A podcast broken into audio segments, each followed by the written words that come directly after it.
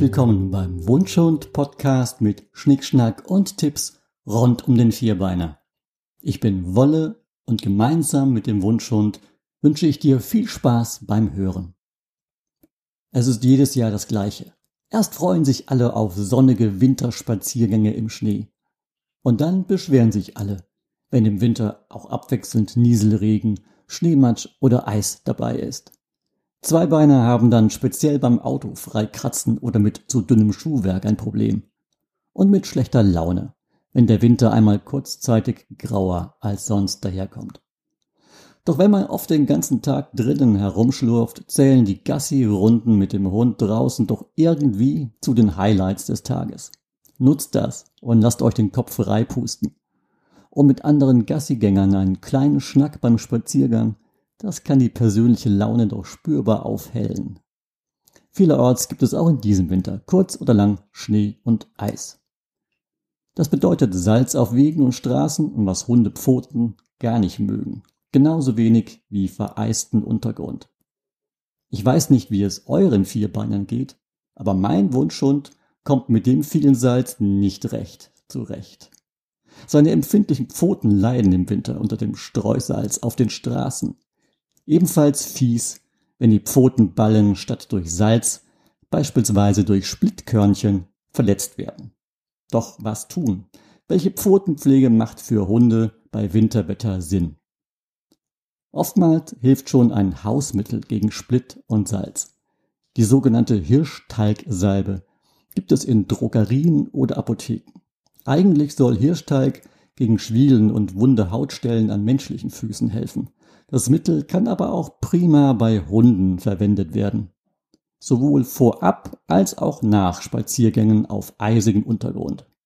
Oder wenn Wege und Straßen mit Split und Salz überzogen sind.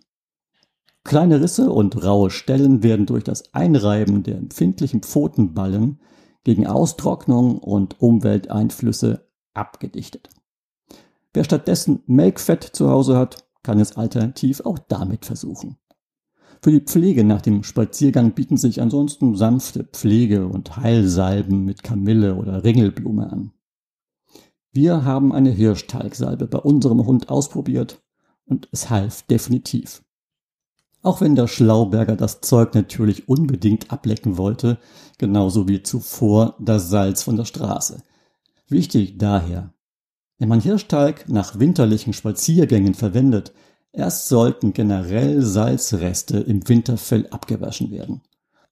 Und ebenso sollte man mit lauwarmem Wasser kleine Eisklumpen zwischen den Pfoten entfernen.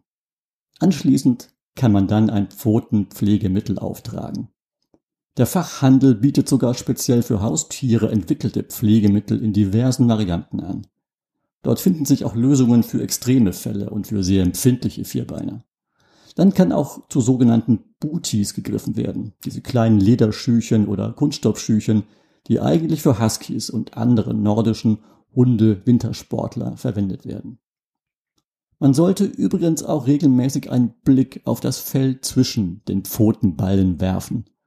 Unser inzwischen verstorbener Hund hatte da richtig lange Flusen. Im Winter fing er manchmal draußen an zu humpeln, denn zwischen den behaarten Zehen hatten sich kleine schmerzhafte Eisklumpen festgesetzt.